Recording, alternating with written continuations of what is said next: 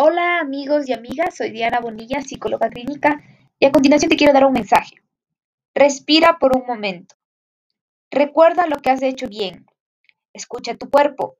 Sé mejor que ayer.